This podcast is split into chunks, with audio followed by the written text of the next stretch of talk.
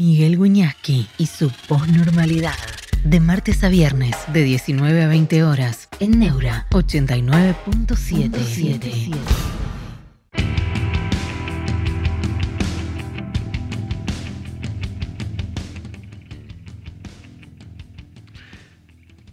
¿Cómo les va? Estoy sacando una foto de quiero mostrarle a alguien cómo es Neura. ¿Cómo están? Buenas noches. Bienvenidos a la posnormalidad. Es que es un estudio muy lindo, unas pantallas como, como cyber, no sé cómo llamarlo. Y vale la pena, vale la pena eh, ver todas las nuevas tecnologías de la, y las nuevas plataformas y todo esto que vivimos acá. Es viernes, eh, en un rato a las 20 va a estar este Ale Fantino con Javier Milei. Obviamente gran expectativa. Nosotros vamos a hablar de eh, filosóficamente del tiempo y vamos a hablar de literatura. Hemos hablado toda la semana de política, igualmente alguna apreciación haremos, ¿no? La pregunta de siempre, de siempre, vamos a leer un poema de Borges relativo a este asunto. Nicolás Reina, hola profe, ¿cómo está? Ahí se hola profe. Vida de Mar, buenas tardes Miguel. ¿Qué es el tiempo? Siempre, siempre la filosofía, la vida, cada persona se pregunta qué es el tiempo y no hay respuesta. No hay respuesta, ya está muy trillada la respuesta de San Agustín que le preguntaron qué es el tiempo y dijo, si no me lo preguntan lo sé, si me lo preguntan no lo sé. ¿Qué es el tiempo? El primero que habló específicamente del tiempo, por lo menos del cual hay documentos filosóficamente del tiempo, es Heráclito. No podrás bañarte dos veces en el mismo río porque el río no es el mismo y vos no sos el mismo. Sin embargo, la sensación del río, la sensación del río, es la de que está siempre pasando, pero ese flujo es permanente, es como el tiempo. El tiempo está invicto, por algo es eh, el dios primordial, Cronos, que se devora a sus propios hijos. Cronos se devora a sus propios hijos y después sigue la mitología, pero no es tiempo todo en uno, el tiempo es una construcción humana porque nuestra vida es lineal. Bueno, lo que dice todo en uno es interesante porque Rubén Ideal se llama la cosa en sí, ¿no? La cosa en sí es una categoría kantiana. 1824-1804, creo no equivocarme con la edad de Kant, 80 años vivió. Facundo dice, si yo iba al río te afanan todo, es espectacular. Eduardo Miguel Ara, el tiempo es tirano, y definitivamente. Giuseppe, ahora sigo con la explicación. Giuseppe Antonio Marchetti, en la física el tiempo es una de las cuatro dimensiones del espacio-tiempo. Gracias eh, por esta. Junto con las tres dimensiones espaciales, longitud, anchura y altura. Soy físico y, se nota. Se nota. Eh, se nota que lo sos. Y ese, flujo permanente que pasa, que está invicto, porque todo lo que está en el tiempo pasa en ese acontecer, pero el tiempo no, continúa, es un fluir. Decía que, cuando se todo en uno dice el tiempo es una construcción humana, nuestra vida es lineal, porque la cosa en sí para Kant, a quien citábamos, es algo inaprensible y tiempo y espacio, dice él, son tan como acá.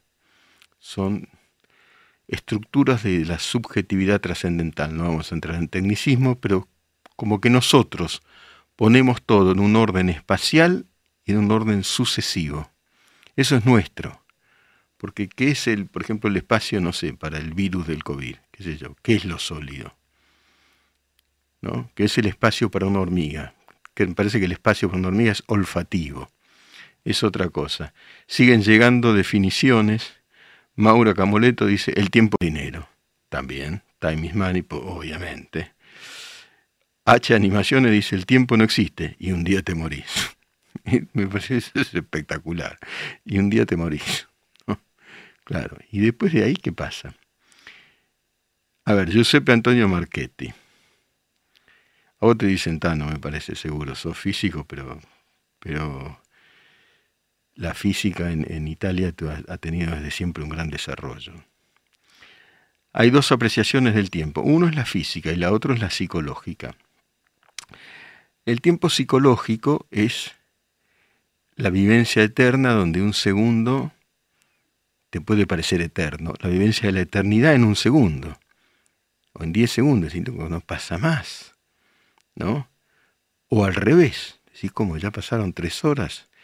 Esa es la vivencia del pensamiento. La otra es la de Proust. Marcel Proust escribió a la búsqueda del tiempo perdido, que es el tiempo de la memoria. El famosísimo, seguramente ya trillado, pero las cosas trilladas eh, por algo lo son, por algo uno las repite, ¿no? En el primer volumen que se llama De los siete volúmenes por el camino de, la, búsqueda del tiempo perdido, el primero se llama Por el camino de Swan, el protagonista le dan una magdalena. La lleva a la boca y algo recuerda. Viste que se te va el recuerdo cuando es gustativo. Me acuerdo de algo de la infancia. Pero no se acuerda. Es inasible, se sustrae el recuerdo. Pero algo alude a eso. Eduardo Miguel Ares, ¿cómo lo veía Heidegger, profe, el tiempo? Bueno, escribió ser y tiempo. El ser es tiempo. Eso es Heidegger, ¿no? Que tenía otras características. Ayer hablando con Lori Sanata, que eh, es un maestro realmente, y se incorporó como profesor de la maestría de Clarín y de San Andrés. Él decía que curiosamente acá los peronistas, los filósofos peronistas, que son que rodearon a Bergoglio, quedaron fascinados por Heidegger. Yo lo sé, pues yo estudié filosofía y, conozco a varios de los que él nombra. Hay un tema terrible con Heidegger, que fue nazi. Terrible. Pero no habría algo en su filosofía afín. Fue nazi, ¿eh? Firmaba, fue al convertirse en rector de la Universidad de Friburgo, firmaba Sieg Heil. E hizo cosas espantosas.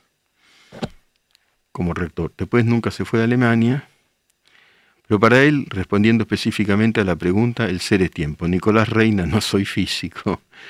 Claro, porque había dicho, total, cuando vas a algún lugar de viaje psicológicamente a la ida tardas más que a la vuelta. Bueno, no soy físico, pero sos humano. Martín Fermani, yo creo que el tiempo es el avance de la entropía. La entropía es la pérdida de energía. Vamos a hablar ahora mismo, hablando de, bueno, de estas cosas, con Gabriela Urribeetti, que nació en Tandil, que es escritora, tiene una maestría en enseñanza de lengua y literatura en la Universidad de Rosario, estudió letras en la UBA, pero escribió varias novelas. Eh, y, me interesa ver su, conocer su mirada respecto de diversas cosas. Si estás ahí, Gabriela, muchas gracias por conectarte con la posnormalidad. ¿Cómo estás? Hola, ¿cómo estás? ¿Cómo estás vos? Yo muy bien. Muy bien, buenas tardes. A ver, empecemos a hablar de tu novela. Hay una que, me llama mucho la atención, después hablamos de las demás y de lo que tenés en mente y lo que estás haciendo. Tras las huellas de Girondo, de muertos y revivos, yo, ¿qué es eso? Pues Girondo, personaje tan interesante. Eh, sí, realmente es uno de los escritores argentinos que está poco leído y que debería ser más leído eh, en, estos, en estos tiempos, ¿no? Sí. En realidad eso no es una, no es una novela, es un ensayo Ajá. con Dolores, provincia de Buenos Aires, y Girondo, eh, descubrimos, tenía, hubo por acá algún, unas cuantas hectáreas, 6.000 hectáreas de ¿Ah, campo, ah, a las que venía... sí, sí, no, no es, no es un, un dato que se conozca de él, digamos. No. No, no era nada oculto, ¿no? 6.000 hectáreas no se pueden esconder. Pero Em, esta, visión de, estanciero, venía acá y se, ocupaba de, la administración de sus campos. Y eso no sería nada, pero lo, interesante es que la, se, lo, em, se ocupó de, esas, de, ese campo paralelamente a la escritura de Campo Nuestro. Es uno de los poemarios de Girondo distinto de todo el resto de su producción escribe poemas muy vanguardistas. Sí, claro. Eh, eh, muy modernos, digamos así, para lo que es en 1920, los 20 poemas para leer en un tranvía o el espantapájaro. Y de repente escribe un poemario alrededor de los 40, del 50, de 1950, que habla del campo. ah, en Campo Nuestro. Es un hallazgo, digamos, para el lector en general, promedio de Girondo. No sé cuántos hay, quizás deben ser pocos, pero es, un hallazgo eso, que haber tratado eso en una ensayada. Es muy distinto, muy distinto este, este poemario. Y bueno, las huellas de Girondo tiene que ver con esto, cómo eh, el campo que está aquí, que está cerca, su, pasaje por, por, los lugares, hablamos con la gente que lo conoció, con la gente que estuvo con él en, esos, en, ese, en ese que él hacía por aquí, y tratando de buscar las huellas que tienen que ver con ese poemario de Campo Nuestro, que después no, no siguió en esa línea, produjo Plexi, eh, de los días y, y mm, sobre todo la más médula, que es como una revolución eh, surrealista en los años 50. Efectivamente, eh, efectivamente, muy interesante. ¿Y ahora qué estás haciendo? ¿Una antología? ¿Me comentaron algo así? ¿Cómo, cómo es eso? No, estoy participando. Bueno, ayer, ayer justito ayer, ah. eh, una, se, acaba de publicar una antología de cuento policial contemporáneo argentino. tiene algunas yo, participo en esa, pero no soy la persona que la antologó. La antologó Fabián Soberón, que es un tucumano, un profesor de la Universidad de Tucumán y, escritor, persona muy, muy, muy, muy interesante, y una editorial tucumana. Se dedicó a compilar autores de policiales de todo el país, desde Ushuaia, Santiago del Estero, Buenos Aires, Mendoza, Córdoba, eh, lo que constituye una especie de rareza, ¿no? Como esta idea de, primero, en este país que haya cosas federales suele ser medio raro, más en literatura. En segundo lugar, la idea del policial, no, uno tiene la idea del policial en Los Ángeles, Nueva York, eh, grandes ciudades, Buenos Aires podría ser. bueno, uno dice un, policial en Santiago del Estero, un policial en Ushuaia. Buenísimo. Un policial En, el medio del campo, ¿no? Entonces, eh, realmente me parece que es una, una apuesta muy interesante y una, una línea de, autores muy federales. Muy, linda para seguir. sí, pero federal en el sentido de que... Sí, no políticamente. claro. Sí, sí, y de distintas estéticas y de distintas este, voces que están trabajando hace mucho, que están trabajando hace mucho y que por ahí no se escuchan porque, bueno, el altoparlante está puesto por allí. Está por acá, seguro. ¿Y vos qué escribiste ahí?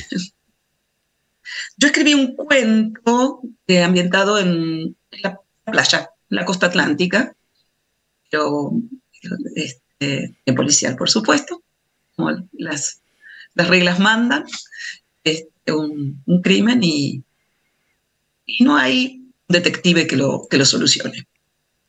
El policial es siempre fascinante y el, bueno, la costa atlántica da muchas ganas de leer, de leer todo eso, además de tus distintos trabajos. Vivís en Dolores. Escribiste, escribiste algo sobre la cobertura del caso Baez Sosa. Claro, vivís ahí, los tribunales, viste de todo. Visto de todo, sí, sinceramente hace 30 años que hago periodismo por aquí. Sí. Y desde cabezas. Claro, yo de José Luis era muy amigo, pero nunca fui a Dolores durante ese eh, durante el juicio y todo lo demás, porque no, no, me daba el corazón. Pero bueno, pero ¿y qué, qué decís de la cobertura de Baez Sosa? ¿Qué, mirada tenés? Nada, eh, la cobertura de Baez Sosa eh, fue una cobertura bastante particular, porque Primero, esta cuestión, primero se hizo en enero. A mí esto, estas cosas me, Recién te escuchaba hablar del espacio y el tiempo. Sí. Eh, enero es un mes de feria, mes donde los tribunales no trabajan. Eh, el segundo juicio de José Luis, el juicio segundo, en Cabezas 2, se hizo también en enero. Y eso instala una especie de, de, mística diferente. Los tribunales están vacíos. Mm. Todo está concentrado en un gran edificio. Eh, bueno, los tribunales de Dolores son un edificio antiguo del siglo XIX, muy, muy placiego. Están, están este, vacíos, excepto el pequeño espacio, porque dentro de todo es pequeño, la sala de, audiencias, ¿no? Y fue un, juicio en el que más allá de, la atrocidad del crimen, no, no, no vamos a hablar de eso. Sí. Eh, tenemos dos, sectores de, gente en terrible duelo, porque, cierto, la familia, la pérdida de un hijo no es, incomparable. Por supuesto.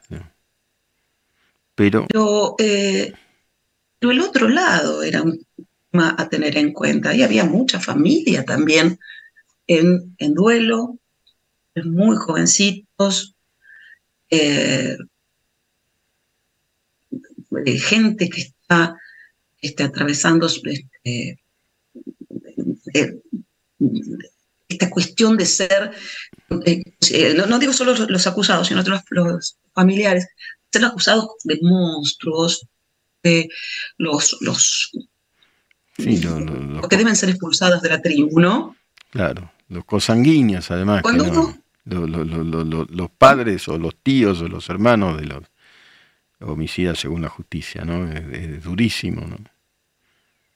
Muy duro, porque además eran todos, eh, a ver, Zárate no es una ciudad tan grande y todos se conocían, pero además eran, eran primos, son primos entre sí, tres de los, de los acusados. La abogada defensora es hermana de, uno de ellos, eh, otros son cados, sobrinos, y, hay una trama muy, muy tremenda. A mí una de las cuestiones que se me plantó, y se me planteó con mucha fuerza, fue, em, de alguna manera, Fernando podría haber sido mi hijo, seguramente, eh, y eso es un dolor muy terrible. También alguno de los acusados podría haber sido mi hijo. Una mirada muy interesante. muy interesante. La violencia desatada, la, eh, la sociedad en la que estamos viviendo, que no pensar que también cualquiera de los que está ahí en el banquillo de los acusados puede haber sido nuestro hijo. Y eso le da una, una vuelta que a mí me parece tremendamente dolorosa, mucho más dolorosa aún de lo que puede ser, obviamente, el, caso particular, ¿no? el, hecho, la pelea. Creo que es Definitivamente. ¿no? Definitivamente. También te ocupaste de un caso que entiendo que en general está olvidado, la desaparición de Darío Jerez. ¿Qué, qué, pasó ahí? Es alguien al que se, tragó la tierra. Se lo tragó la tierra. Es, eh, Darío Jerez, digo a la gente que no se acuerda, eh, desapareció en el 2001. Es decir, una persona que era un repartidor, este, viajante de comercio, digamos, en alguna nota el, título era inevitable, era la muerte de un viajante. Em, fue a levantar un pedido en un comercio de Santa Teresita al mediodía, nunca más se lo vio, nunca más se supo nada, absolutamente nada él. Y la familia sigue eh, en Santa Teresita, sigue llevando adelante la, el pedido, el reclamo, nunca hubo nada. ¿Y qué hipótesis hay? Una, no hay ni hipótesis a esta altura. Hmm. se tejieron 8.000 hipótesis de que vio algo, de que vio algo que no debió ver, que estuvo en algún lugar donde no debía estar. El juicio, hizo, el juicio que se hizo fue por, la, eh, por el encubrimiento, no por la desaparición, que eso no hay absolutamente nada. Se llegó a juicio la, encubrimiento y estuvieron involucrados funcionarios del gobierno municipal de ese entonces. Darío además eh, trabajaba para una financiera, cobraba, cobraba eh, una financiera. Estuvieron involucrados los, eh, las personas, los directivos de esa, de esa financiera. El juicio se llevó adelante, se dictaminó que no había no había nada para, acusar a los implicados porque no había cuerpo del delito, Se apela y luego escribe. Este juicio se ordena que, que, se haga nuevamente, escribe. Es decir, que tampoco en esta voltereta de la, historia sabemos absolutamente nada de Darío Jerez. Impresionante. Y, y, qué mm. bueno, y qué bueno, Gabriela, que escriba sobre estas cosas Te agradezco mucho, vamos a volver a hablar, me interesa muchísimo todo lo que estás contando y esto es simplemente una primera vez. Muchas gracias, eh, Gabriela. Por Muchas gracias a vos. Un beso. Abrazo grande. Postnormalidad. Un espacio abierto para pensar en libertad.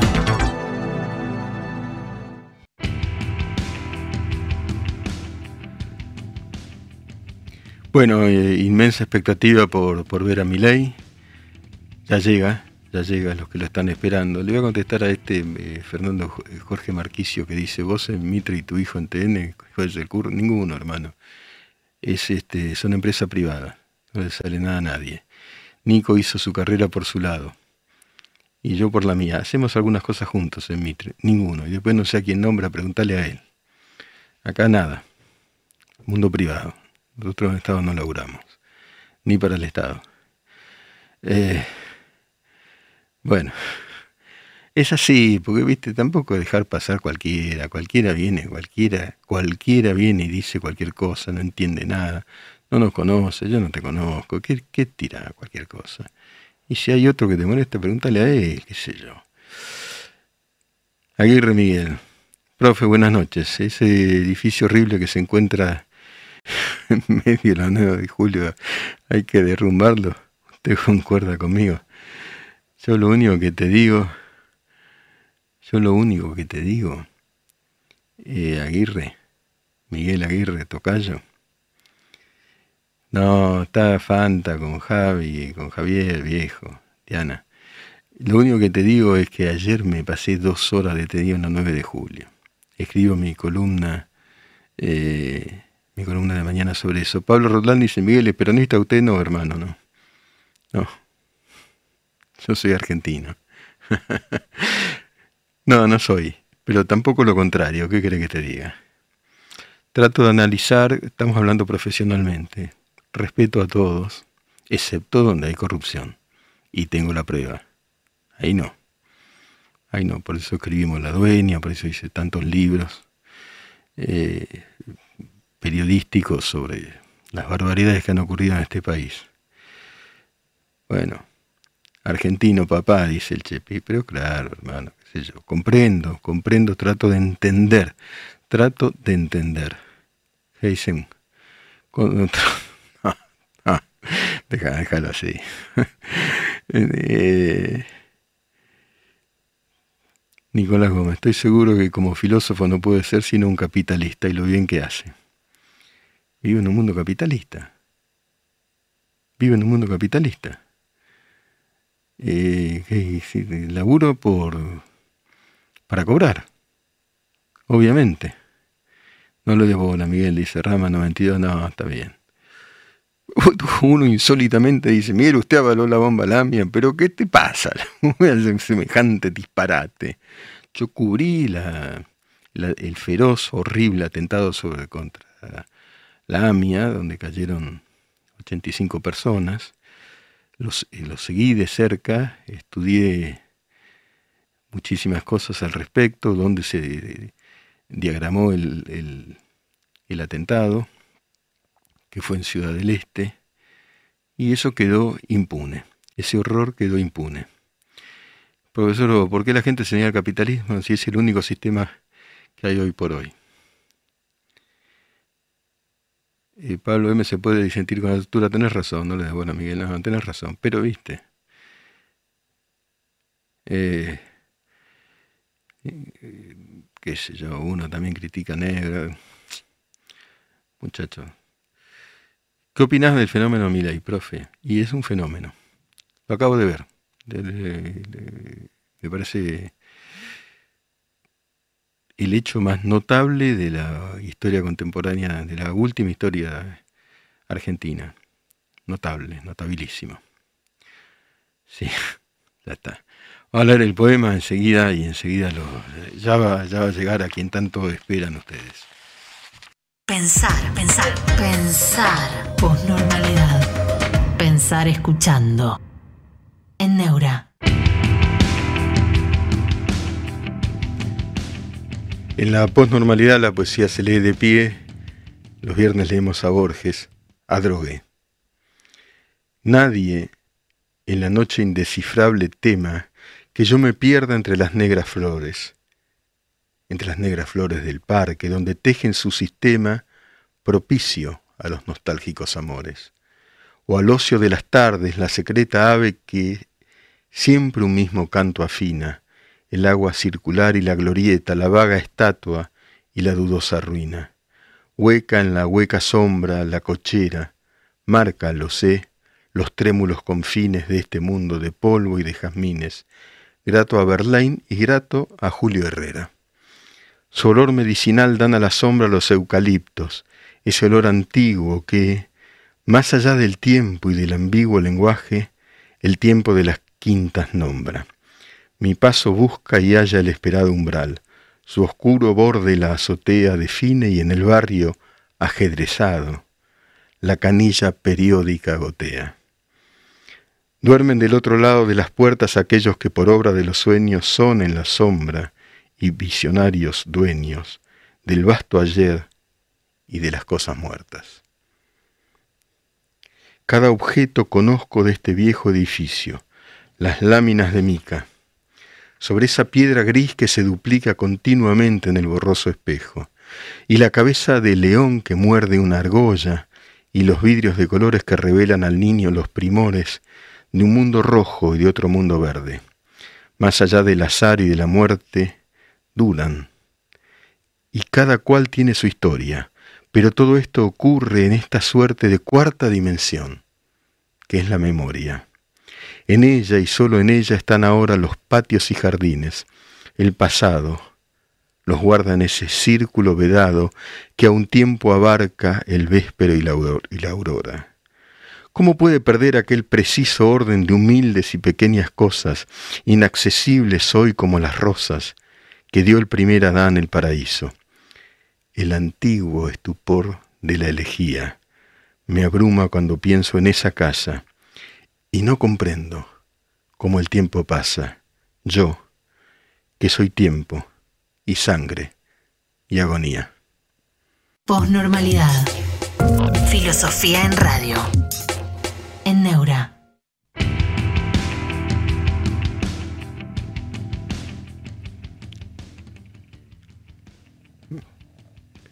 Me detectan tomando fotos acá a Neura porque me encanta, me encanta el lugar.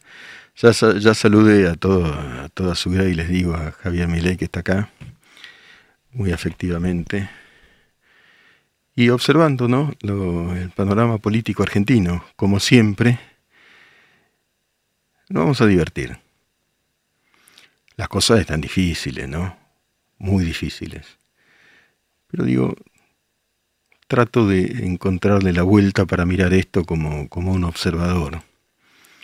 Bueno, Aguirre Miguel Ángel, profe, me recomendaría el mejor libro que usted haya leído, por favor. Uh, te la digo el lunes. Son muchísimos. Acabo de releer El gato pardo de Giovanni Tomasi de Lampedusa. Gracias a todos. Ya viene Javier Milei con Alejandro Fantino y espero que la pase muy bien este fin de semana y siempre a pesar de todo. Hemos pasado dramas similares, este bastante grave, pero veremos, veremos qué sucede. Y porque lo que ha sucedido hasta ahora es que de todos esos dramas hemos salido golpeados, sí pero salir salimos. Vamos, abrazo grande. Chao. Viernes, normal con Miguel.